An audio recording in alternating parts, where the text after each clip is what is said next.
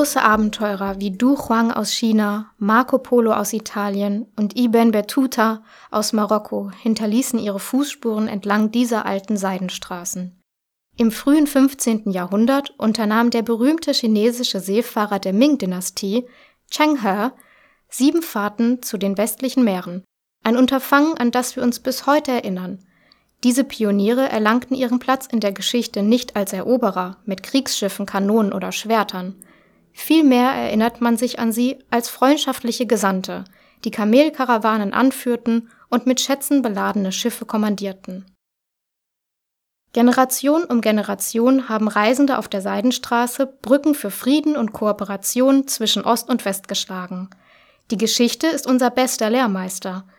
Wenn wir den ersten mutigen Schritt aufeinander zugehen, können wir einen Weg einschlagen, der uns zu Freundschaft, gemeinsamem Fortschritt, Friede, Harmonie und einer besseren Zukunft führt.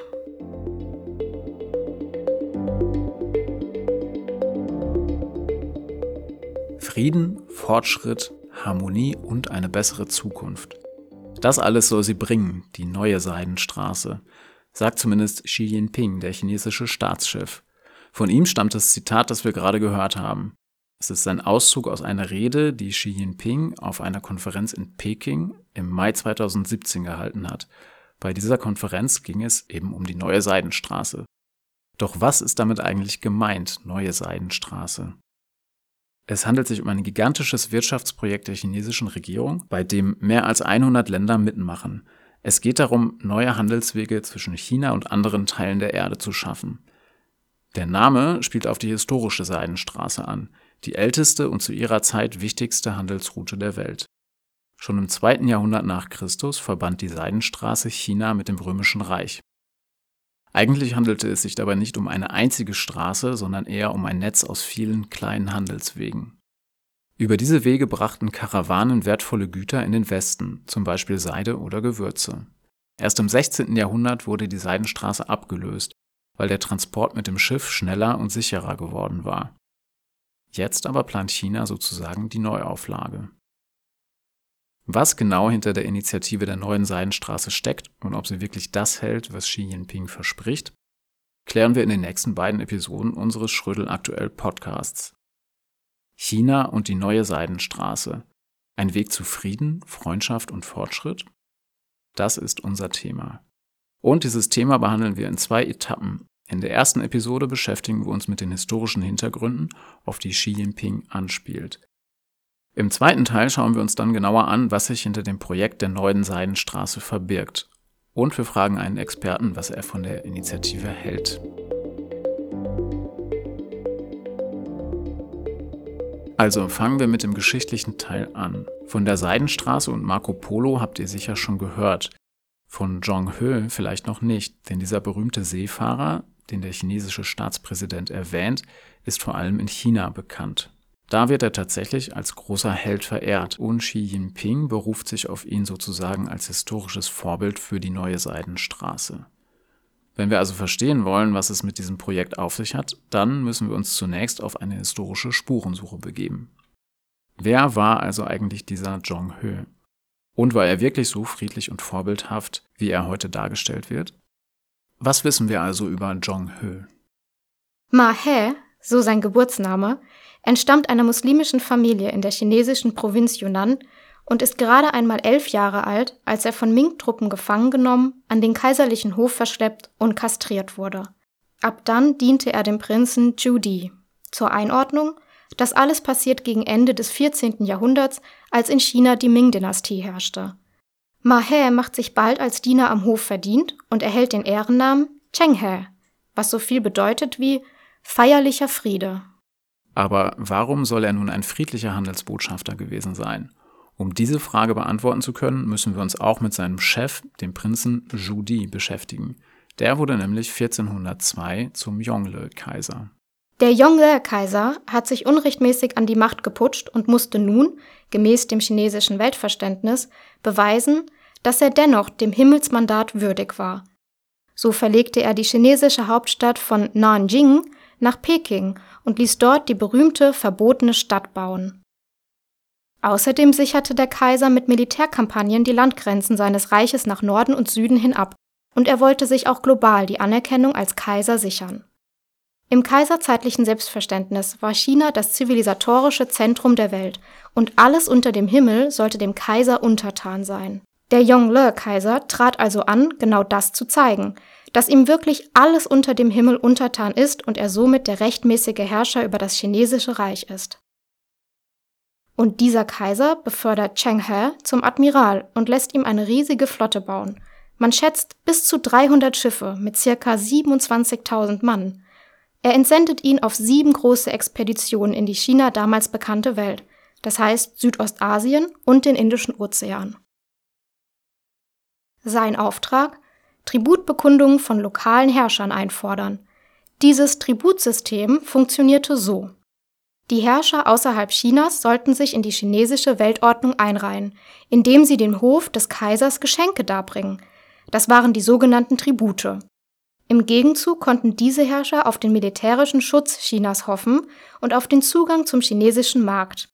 Der Außenhandel mit China war in diesem System also ein diplomatisches Werkzeug, ein Privileg, das unterwürfigen Herrschern gewährt wurde.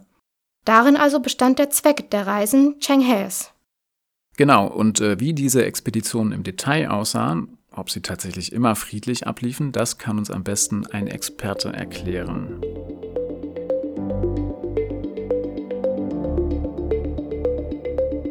Wie genau Zheng He seinen Auftrag erfüllt hat, was er auf seinen Reisen erlebt und gesehen hat, darüber sprechen wir mit Dr. Daniel Schumacher. Er ist Historiker und beschäftigt sich in Wissenschaft und Schule mit der Geschichte Chinas. Guten Tag, Herr Schumacher. Was würden Sie sagen, war Zhong-he nun ein friedlicher Handelsbotschafter, wie der chinesische Präsident das behauptet? Oder ähm, war er es nicht? Oder muss man da differenzieren einfach? Mhm. Also man könnte tatsächlich sagen, dass er vielleicht nicht so ein friedlicher Handelsbotschafter äh, in unserem heutigen Verständnis war. Ähm, also die Präsenz äh, der Flotten hatten sicherlich auch positive Auswirkungen auf die Region. Man muss sich das vorstellen, dass er äh, zum Beispiel auch äh, Seewege, die wichtig waren für ähm, andere Akteure in der Region, gesichert haben hat und äh, zum Beispiel ähm, einzelne Piraten, die zum Beispiel die Straße von Malakka damals schon äh, eine extrem wichtige Seeroute für den Handelsverkehr in der Region äh, von der Piraterie befreit hat und äh, damit auch gesichert hat und dass er natürlich äh, viele Geschenke und dergleichen auch für fügsame Herrscher mitgeführt hat. Also diejenigen, die sich tatsächlich dieser chinazentrischen Weltordnung äh, untergeordnet haben, die konnten tatsächlich auf den Schutz äh, des äh, militärisch mächtigen China und auf diese wertvollen Geschenke, die Zhang He mitgeführt hat, auf seinen sogenannten Schatzflotten hoffen. Und äh, das versprach natürlich schon auch einen großen Zugewinn. Wenn man dann zum Beispiel ähm, zusätzlichen Schutz von China erwarten konnte, aber auch Zugang zum chinesischen Markt. Das war schon eine große äh, Sache und äh, das war tatsächlich auch etwas Positives. Ähm, allerdings war Zhang He's Aufgabe natürlich in erster Linie Tribute einzufordern und wenn nötig das auch mit Gewalt zu tun, um eben die Legitimität des Herrschaftsanspruchs seines Chefs, also des Yongle-Kaisers, auf dieser, ja sagen wir, globalen Ebene unter Beweis zu stellen. Mhm. Das heißt also in äh, heutiger Sprache gesprochen äh, oder in heutigen Worten formuliert, äh, wenn es gut läuft, dann oder wenn es gut lief, dann war es sowas wie eine, eine Win-Win-Situation für beide Seiten. Wenn es schlecht lief, dann war es eher eine einseitige Geschichte. Äh, so könnte man das sagen. Das ist natürlich so, dass ähm, diese, dieser Titel des friedlichen Handelsbotschafters ähm, heute in erster Linie, ähm, wie er von Xi Jinping zum Beispiel verwendet wird, äh, politisch aufgeladen ist. Ich meine, es liegt natürlich China daran, äh, sich nicht nur in der Vergangenheit, sondern auch heute als äh, eine friedliche Handelsnation zu präsentieren. Und äh, da sind diese positiven Seiten von Zhang He's Expeditionen natürlich sehr willkommen. Es werden dafür aber dann eben äh, diese negativen Aspekte, dass man auch mit Gewalt militärisch vorgegangen ist gegen diejenigen, äh, die sich nicht fügen wollten, das blendet man gerne aus. Aber das wird eben zum Teil in den dortigen Ländern heute auch noch erinnert. Ähm, Sie haben es gerade schon angedeutet. Zheng-He ist für das heutige China sehr wichtig äh, als historisches Vorbild.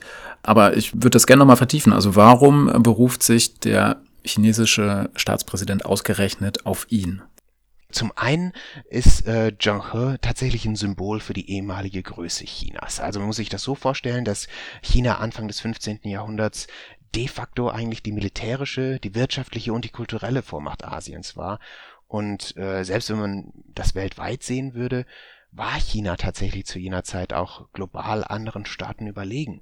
Es gab zum Beispiel jetzt keine europäische Werft, die ähm, Schiffe von der gleichen Größe oder gar in der gleichen Anzahl hätte bauen können, die He's Flotten ausgemacht haben. Und kein, kein anderes Land war so wirtschaftlich äh, potent wie China zu jener Zeit. Ähm, und zum anderen wird eben die Geschichte nach dem Ende von He's Expeditionen, als die eben abrupt 1433 beendet werden und der Außenhandel sogar verboten wird, wird das heute als eine sogenannte verpasste Chance in China wahrgenommen. Nämlich man fragt sich hierbei, hätte man nicht bereits im 15. Jahrhundert diese Vormachtstellung in Asien permanent eigentlich zementieren können oder sich gar zur Weltmacht aufschwingen können? Denn man muss sich zusätzlich überlegen, was passiert denn eigentlich danach?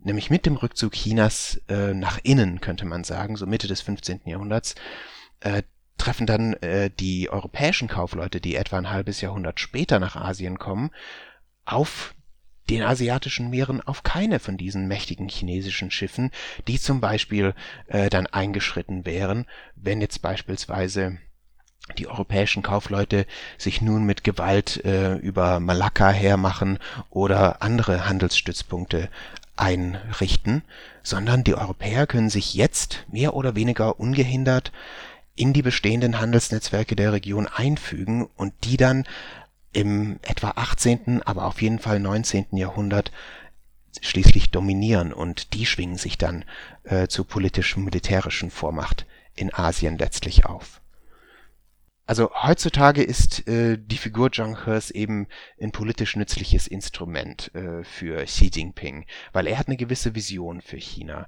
Er hat sich nämlich ähm, auf die Fahnen geschrieben, China soll jetzt ähm, die Zeit der Erniedrigung durch ausländische Mächte in der Vergangenheit, so wird das äh, oftmals formuliert, endgültig abstreifen. Also das geht von den Briten in den Opiumkriegen im 19. Jahrhundert bis zu Japan im Zweiten Weltkrieg. Und jetzt soll China sich von dieser Zeit befreien und in alter Stärke wieder erblühen. Und es soll im Prinzip seinen rechtmäßigen Platz als ja, als Global Player wieder einnehmen und äh, das möchte Xi Jinping zum Beispiel unter anderem mit Hilfe selbstbewusster globaler Wirtschaftspolitik machen, also der sogenannten neuen Seidenstraßeninitiative. Und Zhang He ist hierfür eben ein sehr gelegener historischer Posterboy eigentlich, den er einsetzen kann. Herr Schumacher, fürs Erste vielen Dank für die Informationen zu Zhong He und seine historische Rolle. Und äh, ja, herzlichen Dank für das Gespräch. Herzlichen Dank.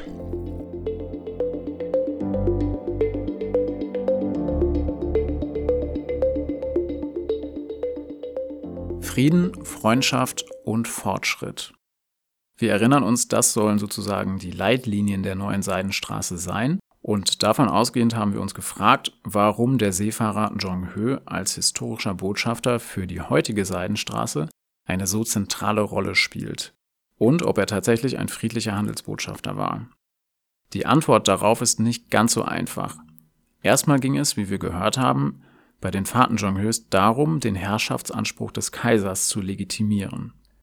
Die Begegnungen Zhonghös mit den lokalen Herrschern auf seinen Reisen liefen zwar größtenteils friedlich ab und er knüpfte viele Kontakte zu anderen Völkern, aber man muss auch sehen, diejenigen, die keinen Tribut zollen wollten, wurden auch militärisch bekämpft oder abgesetzt. Für das heutige China sind es aber eben die positiven Seiten, die herausstechen und die dem Land helfen sollen, sich als friedliche Handelsnation zu präsentieren. Und inwiefern China das mit der neuen Seidenstraße auch gelingt, das schauen wir uns in der nächsten Episode an. Macht's gut, bis dahin.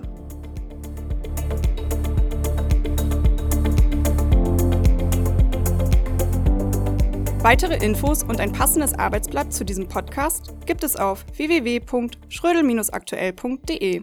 Informieren Sie sich über unsere wöchentlich neuen Unterrichtsmaterialien und das praktische Komplettabo, erhältlich als Einzel- und als Schullizenz.